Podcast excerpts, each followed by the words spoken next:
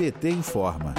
O estudo The Road Inequality Report 2022 aponta que a pandemia da Covid-19 permitiu que bilionários ficassem mais ricos e os pobres ainda mais vulneráveis, ampliando o quadro de desigualdade mundial. O documento foi divulgado nesta terça-feira, dia 7. De acordo com o estudo, conduzido pelos especialistas Lucas Chancel, Thomas Piketty, Emanuel Saez e Gabriel Zucchimano, o Brasil atualmente é um dos países mais desiguais do mundo. Aqui, os 10% mais ricos detêm 59% da renda nacional, deixando metade da população com apenas 10%. Ainda segundo o relatório, desde os anos 2000, a desigualdade salarial foi reduzida no Brasil e milhões de indivíduos tirados da pobreza, em grande parte graças a programas governamentais como o aumento do salário mínimo ou Bolsa Família. O estudo, que foi construído por mais de 100 pesquisadores,